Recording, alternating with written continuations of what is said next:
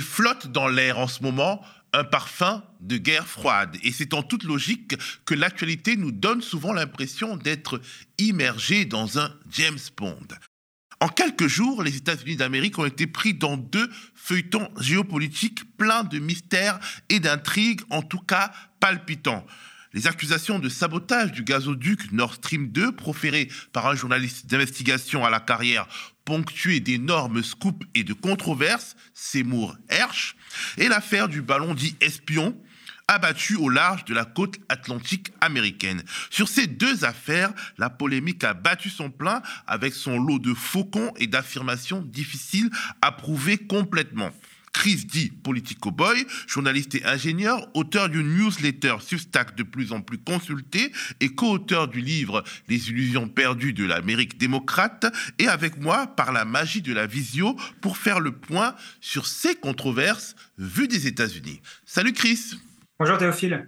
Alors, je voudrais qu'on commence à parler de l'affaire du ballon chinois, supposé espion, qui a précipité une crise diplomatique entre Washington et Pékin. Peux-tu nous résumer cette affaire?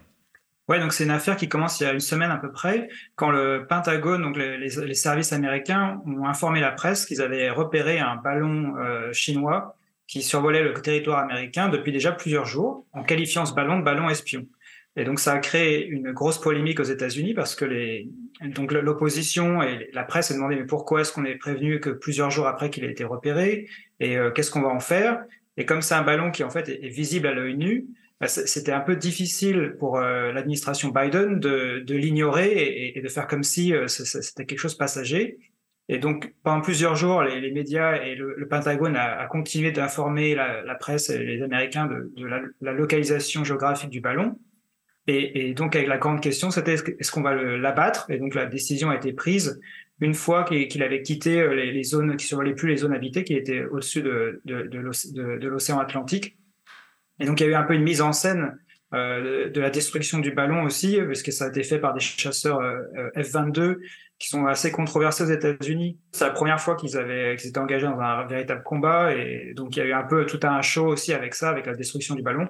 Et donc ça, c'était le, le, côté euh, euh médiatique. Et puis après, il y avait, ça, ça a surtout provoqué, euh, d'un point de vue géopolitique, euh, le fait que Anthony Blinken, donc qui est le, le ministre des Affaires étrangères, le Secretary of State euh, américain, qui a annulé sa visite qu'il devait faire à Pékin pour rencontrer Xi Jinping.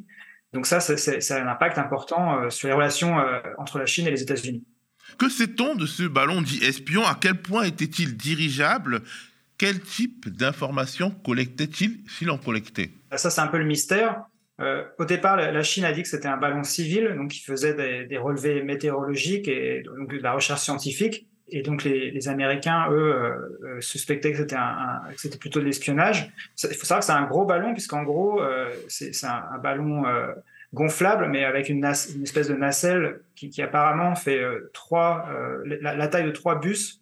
Donc c'est vraiment une grosse structure, ce qui explique aussi pourquoi Biden ne voulait pas le détruire alors qu'il survolait des habitations pour les, les potentielles retombées de débris.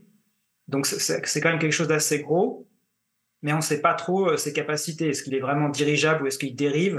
Les, Chinois disaient quand ils avaient perdu le contrôle que du coup il était à la dérive.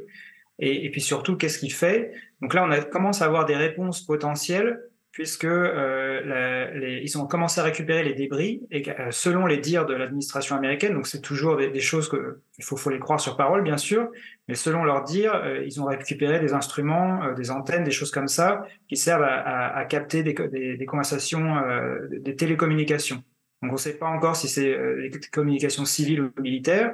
Il y a probablement aussi des appareils optiques pour faire des photos, des choses comme ça, mais c'est pas encore clair. Mais en tout cas, ça vient contredire euh, a priori le, le, ce que disait euh, officiellement la Chine, comme quoi c'était juste un, un, appareil civil pour, euh, pour des relevés météo ou de la recherche scientifique. Mais disons que le bon sens nous amène à, à nous interroger sur euh, l'utilisation d'un appareil extrêmement voyant pour faire de l'espionnage.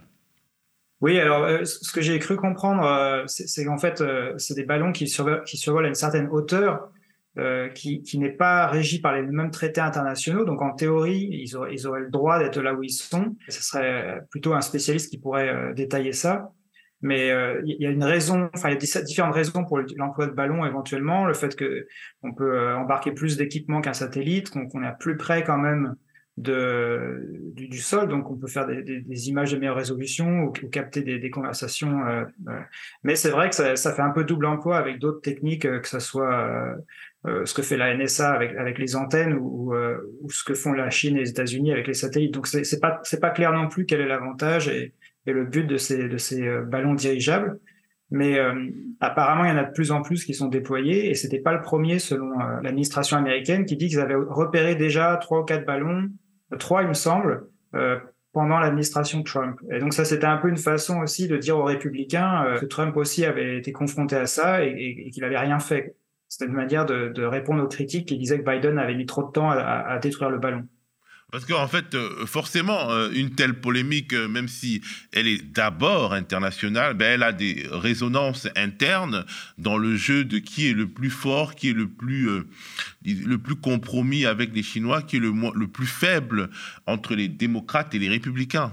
Voilà, parce qu'en fait, il faut, savoir qu'aux États-Unis, il y a vraiment un discours politique qui est, bipartisan, qui est, tenu par les deux partis de s'opposer de plus en plus à la Chine, euh, que ce soit un point de vue commercial ou, militaire avec la question de Taïwan. Et donc c'est un peu une course à, qui sera le plus euh, le plus hostile ou le plus euh, intransigeant avec avec la Chine. Et donc le parti républicain est celui qui, montre d'habitude plus les muscles. Donc c'était aussi une occasion pour eux de d'accuser Biden de, laxisme. Et, c'est aussi pour ça que le ballon a été détruit pour pour que Biden puisse contrer cette attaque politique. On a vu aussi que ça dépassait la sphère euh, juste des, des, partis, parce qu'il y, a eu beaucoup d'images de, républicains, de Trumpistes qui se sont pris en photo avec leurs leur fusils euh, pointés vers le ciel, ce qui est un peu, euh, un peu ridicule, puisque la portée n'est pas suffisante pour toucher le ballon, mais ça, dit quelque chose de, ce qui se passe aux États-Unis avec cette question, avec le rapport à la Chine et, et, les tensions entre les deux partis, les, les deux camps politiques aussi. Ouais. Ce qui explique d'ailleurs pourquoi Blinken a annulé son, sa visite en Chine. Ça devenait difficile politiquement d'aller rencontrer les Chinois alors qu'il y avait ce ballon qui survolait le territoire. C'est une sorte de mise en scène de la belligérance ou du moins de la volonté de belligérance parce que tout cela s'inscrit dans une atmosphère de regain de tension entre euh, euh, Pékin et Washington et on a envie de se demander d'ailleurs ce que Anthony Blinken allait faire en Chine et est-ce qu'il y a des groupes d'intérêt qui avaient intérêt à ce qu'il n'y aille pas? Oui, parce qu'en fait, euh, la, visite de, Blinken, c'était censé entre autres, parler de mettre en place des, processus pour éviter des escalades militaires entre les deux pays, un peu comme un, téléphone, euh, une ligne téléphonique particulière ou des différents euh, systèmes pour éviter justement que dans, des accidents de ce type, les, deux puissances surréagissent. Donc pour éviter tous ces dérapages. Donc c'était quelque chose qui apparemment les Chinois voulaient vraiment faire. Donc c'est, pas les États-Unis qui voulaient absolument cette visite, c'était plutôt la Chine. Euh, mais euh, c'était quelque chose qui s'inscrivait dans, voilà, dans une sorte de, désescalade des tensions. Et en fait, ce qu'on voit, c'est que la nouvelle comme quoi le ballon était au-dessus des, États-Unis, ça a été euh, diffusé par les, services américains, le Pentagone, à la presse et juste avant la visite. Donc, est-ce que c'est, ça pose la question pourquoi le, le, dire maintenant? Ils auraient pu attendre deux jours de plus ou euh, le faire deux jours plus tôt. Il y a la suspicion un peu que ça, a été instrumentalisé pour empêcher la visite de Blinken. Alors, on peut dire que de toute façon, euh, espionnage pour espionnage, les, Américains espionnent aussi les Chinois d'une certaine manière. Ah oui, c'est un peu le paradoxe, c'est que les, Américains s'offusquent énormément d'un ballon gonflable, alors que eux, ils ont leur programme de drone qui fait qu'ils non seulement ils espionnent, mais ils frappent des pays euh, comme ça, euh, euh, répandent un peu la terreur dans certains pays, plus ou moins avec l'accord des, dirigeants du pays, mais pas toujours. Et puis il y a les programmes d'espionnage américains qu'on connaît, la, NSA avec tout ce qui avait été révélé par Edward Snowden, donc l'espionnage des dirigeants européens. Et donc c'est pareil avec, les Chinois et, les États-Unis ont, bien sûr leur, leur programme de satellite, etc. pour espionner la Chine.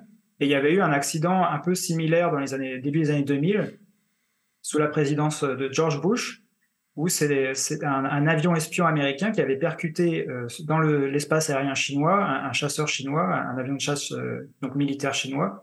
Et donc l'avion américain avait dû se, poser en catastrophe et, donc il y avait eu tout un tas de négociations et les Américains avaient dû s'excuser pour récupérer euh, l'équipage de, l'avion à l'époque. Donc, comparé à, ça, le, ballon dirigeable, c'est pas, pas un événement particulièrement tragique.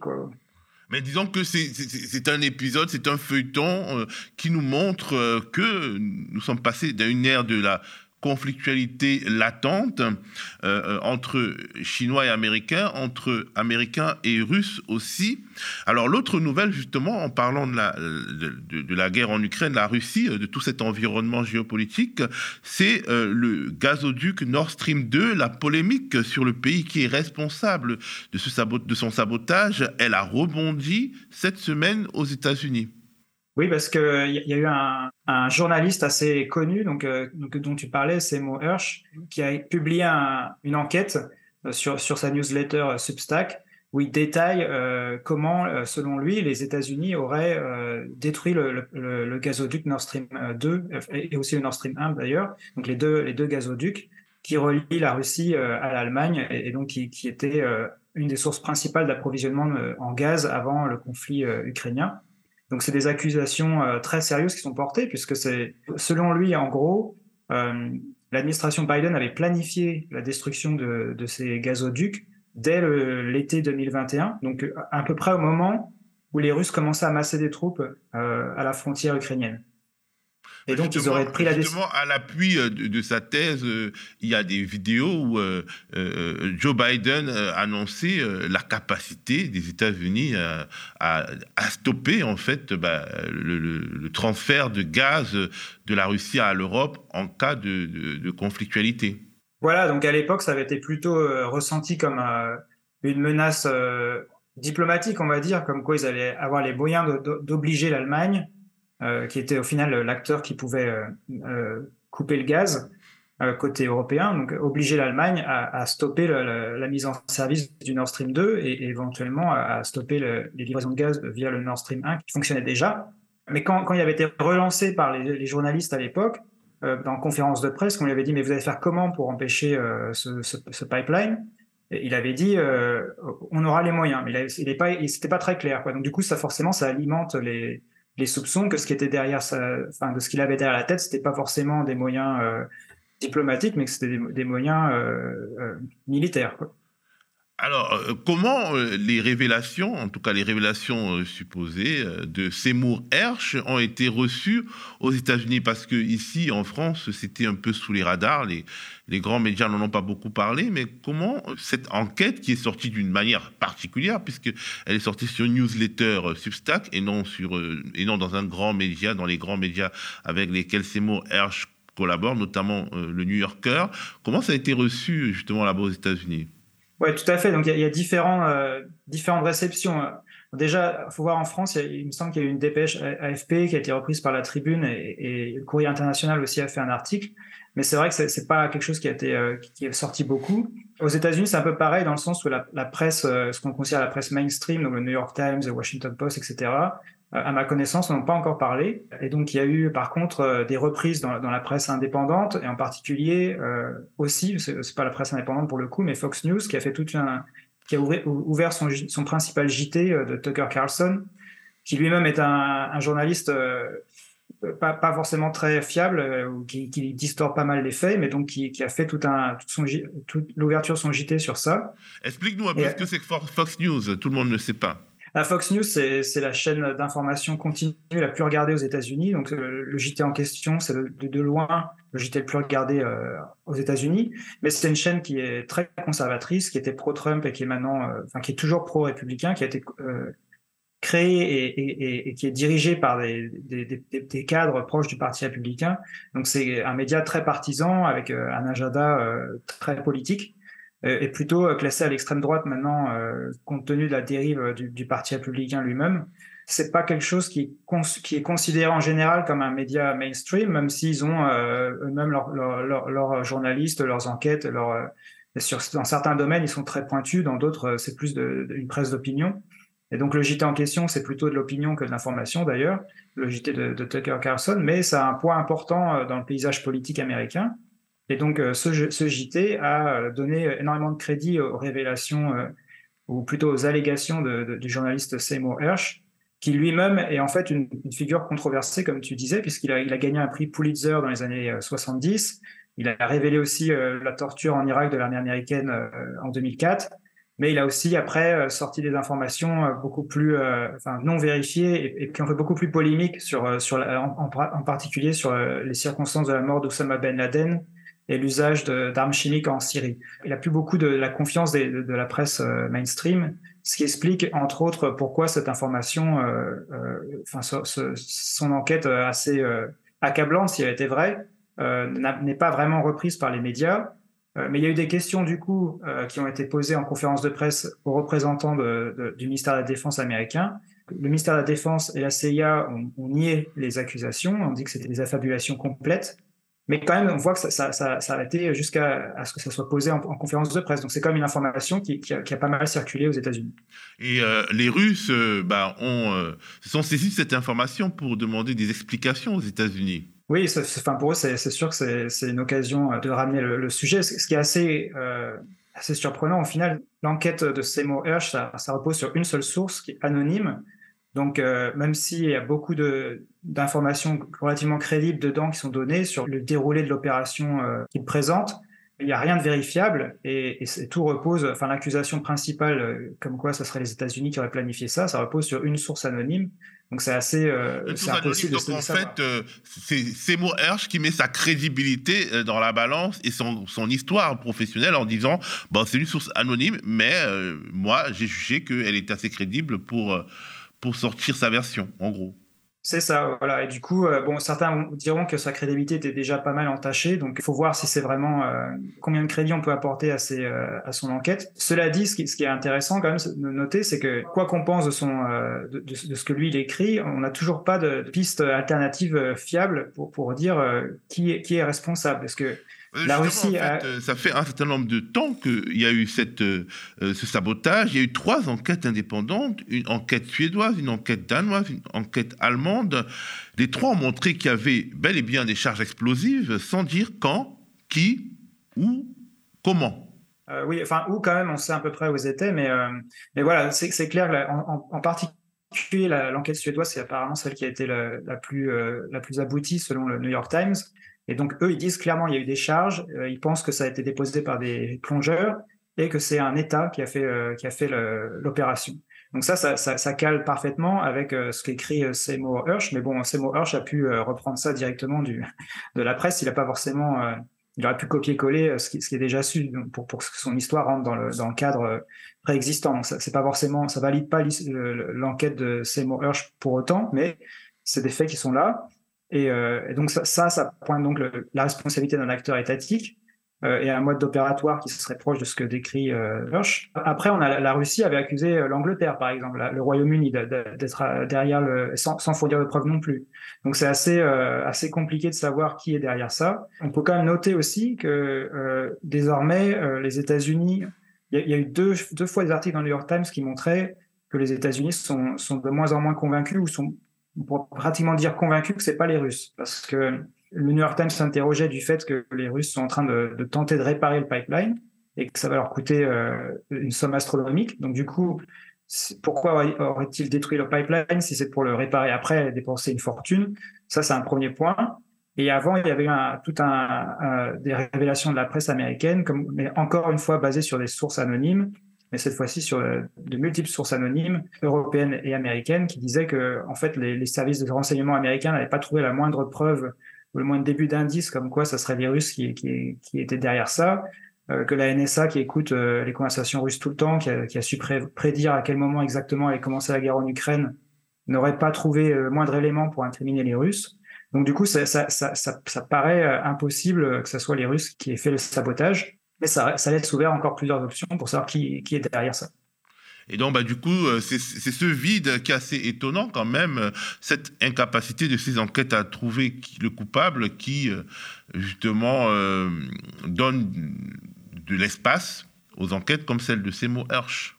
Oui, et, toutes les, thèses un peu conspirationnistes, si tu veux, mais après, c'est vrai que les États-Unis se, sont un peu le coupable idéal dans le sens où il y, a, toutes les déclarations qui ont été faites avant et aussi après, puisque après les faits, il y a donc Anthony Blinken qui avait qualifié la, destruction du pipeline d'une une opportunité stratégique exceptionnelle pour les États-Unis, ce qui est vrai puisque c'est eux qui ont en gros remplacé le gaz russe par du gaz, le gaz de schiste américain via le, gaz liquéfié.